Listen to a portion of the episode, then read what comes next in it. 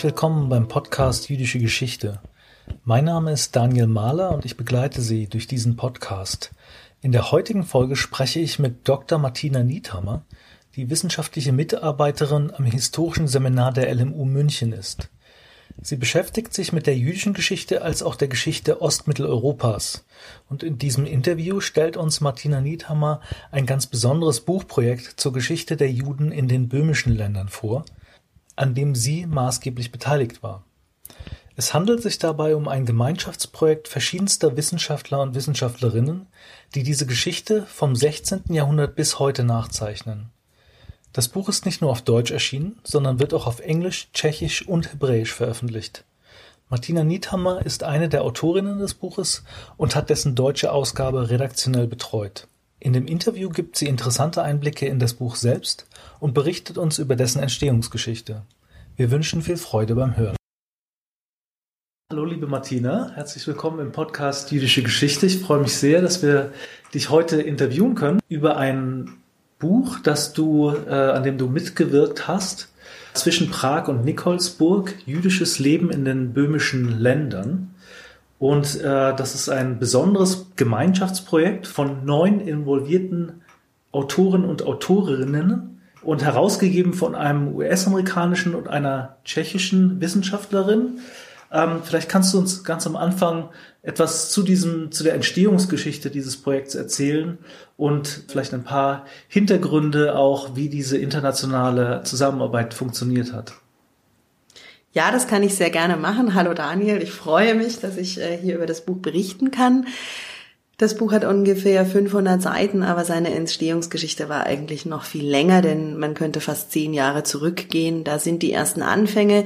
Die beiden Herausgeber hatten die Idee, wie und wann, genau weiß ich nicht, aber ihnen fiel irgendwann tatsächlich diese Lücke auf, dass es keine umfassende Geschichte zu, ähm, zu Juden in den böhmischen Ländern gibt, ähm, und zwar in eigentlich keiner Sprache in dieser Weise.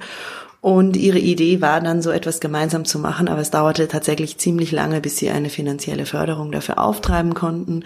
Erst 2016 ist die Thyssen-Stiftung eingesprungen und ähm, infolgedessen konnten sie mehrere Workshops veranstalten, zu denen sie tatsächlich dann auch Leute aus den verschiedensten Ländern einladen konnten, die im Buch schließlich auch mitgeschrieben haben.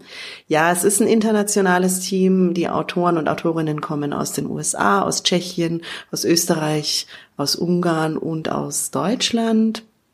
Und die Suche war eigentlich nur, wer könnte zu einem bestimmten Thema etwas schreiben, wer hat Lust dazu, wer hat die Quellen, wer hat die Möglichkeiten. Die Arbeit im Team selbst ähm, war eine Mischung aus, ich hätte beinahe gesagt, Kontrolle und großer Freiheit, denn wir haben uns auf Workshops getroffen und dort haben wir tatsächlich auch jedes Kapitel im Detail vorbesprochen. Also was soll hinein, was ist wichtig, was wollen wir da haben. Die individuelle Ausgestaltungsmöglichkeit war dennoch recht groß, weil wir dann jeweils selbst unsere Quellen bestimmt haben und auch hier und da eigene Schwerpunkte nochmal gesetzt haben. Und deswegen ist auch jedes Kapitel etwas anders aufgebaut, auch wenn es bestimmte Gemeinsamkeiten gibt. Ähm, das können optische sein, wie die Karten zu Beginn jenes Kapitels. Das ist aber auch ein, ich hätte beinahe gesagt, Teaser äh, zu Beginn äh, jeden Abschnitts, also eine lebensgeschichtliche Einführung. Solche Dinge haben wir alle abgestimmt. Ja, jetzt stellt sich vielleicht dem einen oder der anderen Leserin die Frage, warum nun ausgerechnet eine Geschichte des jüdischen Lebens in den böhmischen Ländern? Äh, oder inwiefern kann man denn überhaupt von einer gemeinsamen Geschichte dieser jüdischen Gemeinden in den Gegenden sprechen? Diese Gegenden darunter verstehst du, wie du eben gesagt hast, die böhmischen Länder. Also ich glaube, es ist wichtig zu betonen, ähm, die Länder der böhmischen Krone, also Böhmen, Mähren und Schlesien. Und die zeichnen sich tatsächlich durch etwas aus, was ihren Nachbarländern äh, oftmals gefehlt hat, nämlich einer großen territorialen Einheit. Ähm, Böhmen und Mähren bleiben im Grunde seit dem Mittelalter weitgehend unverändert in ihrer Gestalt, bis heute übrigens, und bleiben auch eigentlich immer eine Einheit als Land, wenn man so will. Äh, bei Schlesien sieht es ein bisschen anders aus. Da gibt es die schlesischen Kriege, im Laufe derer Maria Theresia große Teile Schlesiens an Preußen verliert, aber ein kleiner Teil verbleibt. Und insofern denke ich, ähm, kann man hier von einer Einheit in mehrfacher Hinsicht sprechen, eben einer territorialen die wir eben dann auch historiografisch fassen können, die sehr stabil war. Wir sehen das aber auch, wenn wir mitten in die jüdischen Gemeinden hineingehen. Ähm, besonders deutlich wird es immer in der frühen Neuzeit. Da haben wir viele oder einige Dokumente, die uns äh, etwas darüber erzählen, dass Juden sich in diesen böhmischen Ländern anders wahrgenommen haben als ihre Nachbarn westlich und östlich, dass sie sich nicht als Aschkenaz und nicht als Polin äh, gefühlt haben, sondern als etwas dazwischen und wir sehen das sogar ähm, bis heute noch, wenn man in einen modernen Machsor hineinschaut. Ich habe das jetzt äh, vorhin gerade getan, im Jahr 2017 erschienen. Dann ist die Rede davon, dass er eben der Minhag, der verwendet wird, äh, die Tradition zurückgreift eben auf die Azot Behem, Mähren, Ungarn, also auf äh, die böhmischen Länder und Ungarn. Und wir eben gerade nicht Deutschland und zum Beispiel Polen dort erwähnt fänden. Und diese kulturelle und religiöse Einheit, die lässt sich auch sprachlich feststellen, denn wenn wir uns einen Berliner Juden um 1900 anschauen, dann teilt er einige Dinge mit einem Prager Juden, aber zum Beispiel nicht die sprachliche Situation. Ähm, er ist eben nicht von einem zweisprachigen Umfeld umgeben, äh, tschechisch-deutsch, das im Alltag eine große Rolle spielt. Und wenn er in die Synagoge geht, dann trifft er dort auf einen anderen Ritus, als es der Prager Jude tut, auch wenn beide in einem liberalen oder reformierten Umfeld sich bewegen. Nun ist es ja ein Buch, was nicht nur sehr viele Jahrhunderte mhm. abdeckt, sondern wie wir vorhin schon gesagt haben, auch von vielen Autoren und Autorinnen gemeinschaftlich erstellt wurde. Gibt es denn Themen oder Aspekte, die sich trotz dieser Vielfalt durch die verschiedenen Epochen hindurchziehen? Für das jüdische Leben in den böhmischen Ländern? Ja, also ein Thema haben wir gerade schon angesprochen, zumindest mittelbar, nämlich die regionale Identität. Also was macht eben böhmische und mährische Juden und Jüdinnen aus? Worin nehmen sie oder wie nehmen sie ihre eigenen Lebenswelten wahr? Das ist ein Punkt, der für uns sehr wichtig ist.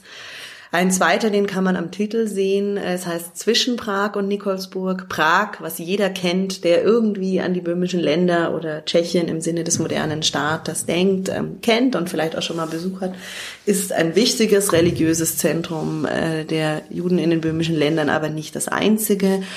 Und wir brauchen gar nicht bei den großen Zentren bleiben. Wir haben gerade in Böhmen auch viele, unzählig viele kleine verstreute Gemeinden über das ganze Land bis in das späte 19. Jahrhundert hinein. Und genau die wollten wir auch sichtbar machen.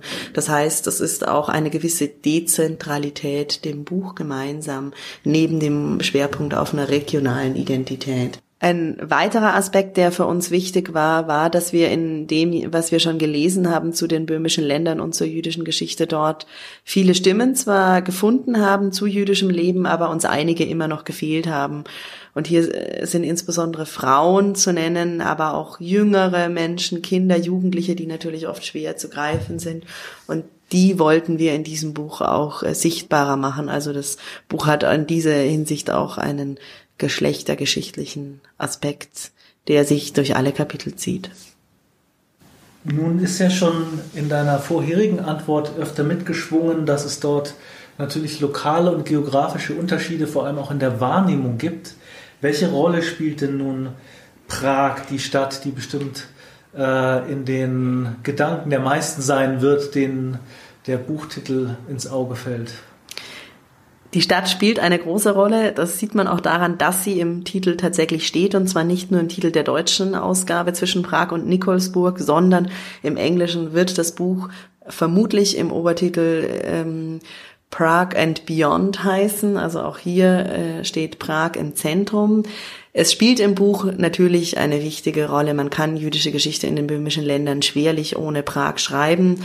Nicht nur, weil die Gemeinde immer zahlenmäßig die größte war, egal ob wir uns in der frühen Neuzeit oder im 20. Jahrhundert bewegen, sondern auch, weil die Gemeinde eine Ausstrahlung hatte, die weit über die böhmischen Länder hinausreichte Heute ist diese Ausstrahlung vor allem touristisch, wenn wir an ähm, die Prager Synagogen, die wir heute noch besuchen können und besichtigen können, an den jüdischen Friedhof, den alten, aber auch die anderen, die es noch gibt, denken.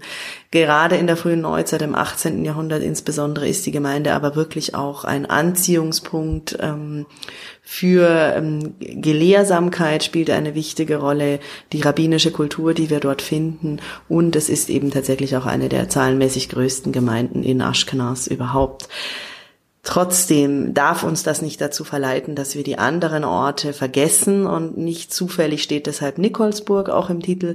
Nikolsburg oder Mikolov auf Tschechisch ist der Sitz des mährischen Landesrabbiners äh, immer gewesen. Und auf diesem Posten saßen auch wichtige Persönlichkeiten, zum Beispiel auch ähm, ähm, der Maharal, also der ähm, Rabbi Löw, ähm, der später nach Prag kam, auch er war seinerzeit für einige Jahre in Nikolsburg. Also wir sollten das nicht unterschätzen. Und zugleich macht äh, Nikolsburg auch die Perspektive nach Mähren auf.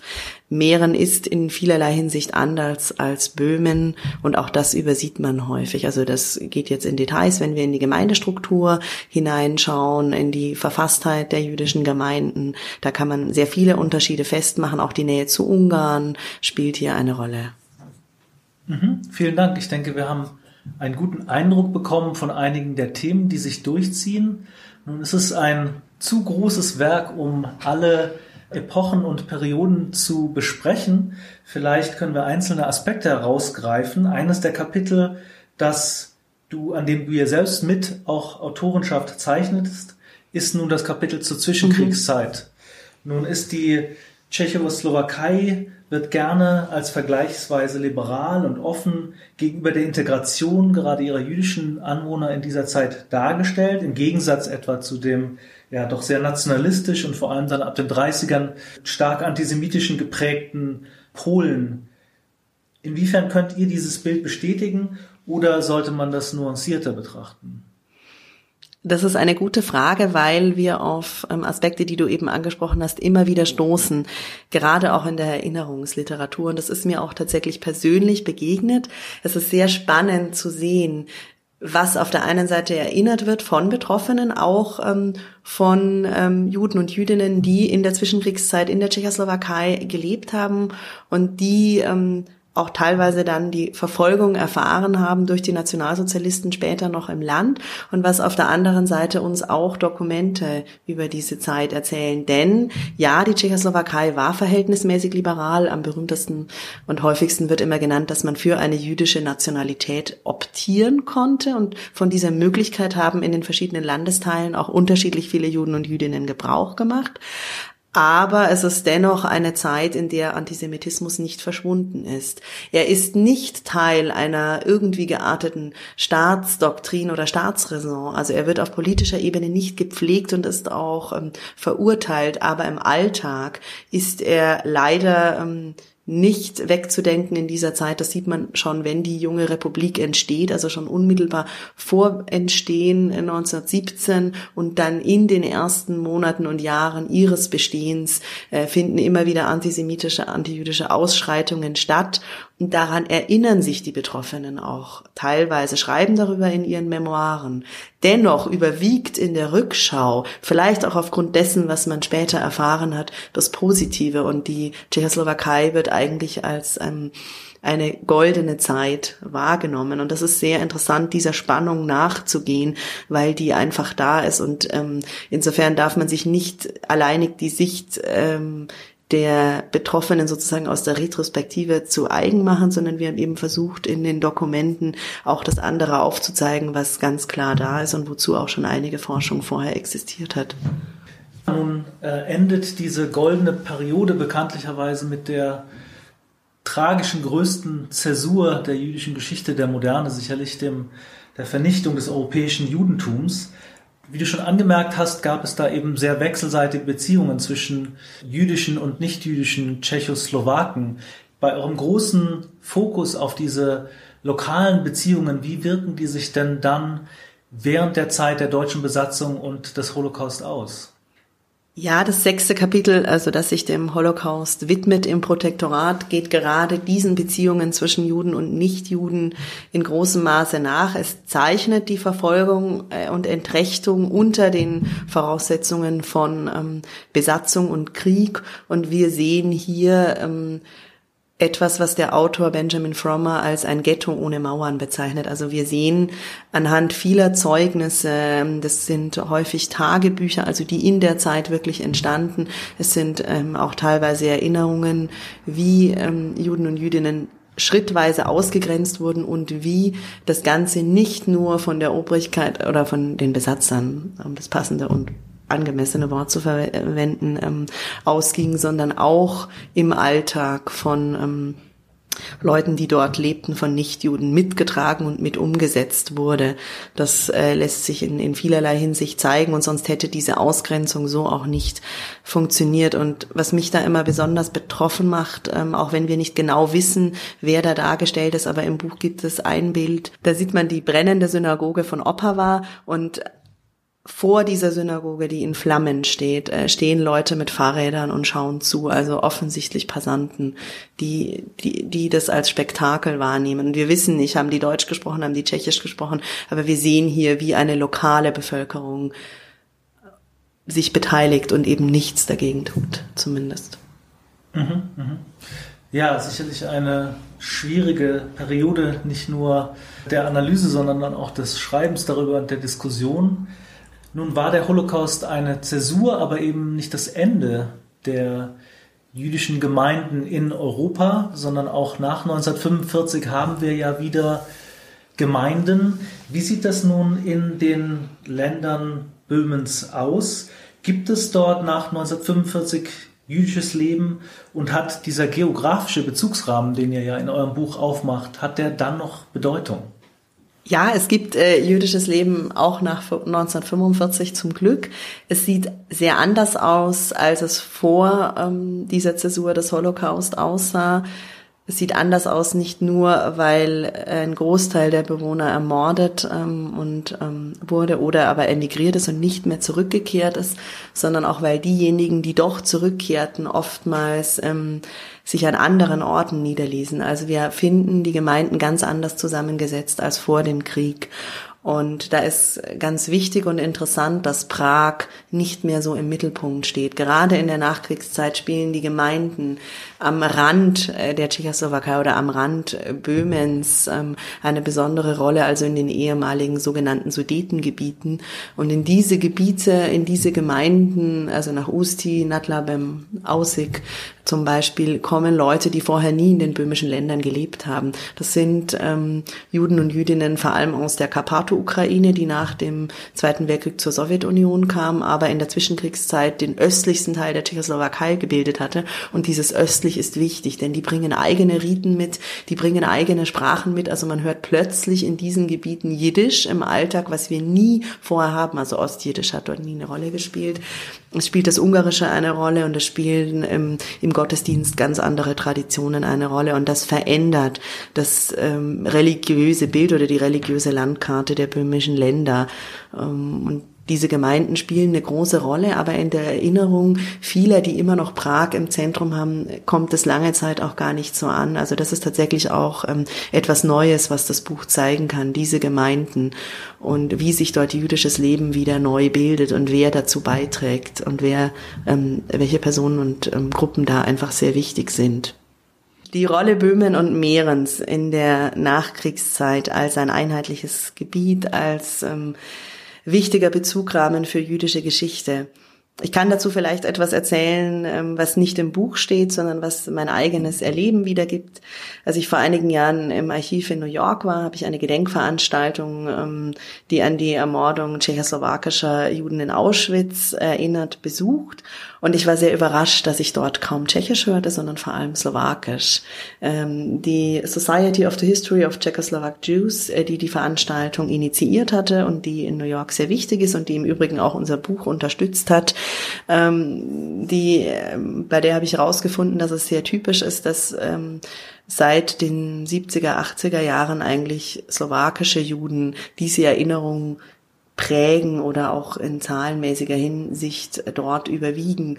Und so könnte man auch sagen, dass die slowakischen Juden als Ganze im Grunde schon seit der Zwischenkriegszeit zahlenmäßig und äh, viel wichtiger waren, wenn man so möchte, als böhmische und mährische Juden. Und das wird auch in der Tschechoslowakei nach 1945 so bleiben. Aber in der Erinnerungskultur ist es immer noch sehr lebendig und wichtig als Bezugsrahmen. Und wenn man an jüdische Geschichte in Ostmitteleuropa denkt, dann fallen einem neben, Orten in Polen eben sehr schnell Orte wie Prag, wie Mikolov Nikolsburg ein.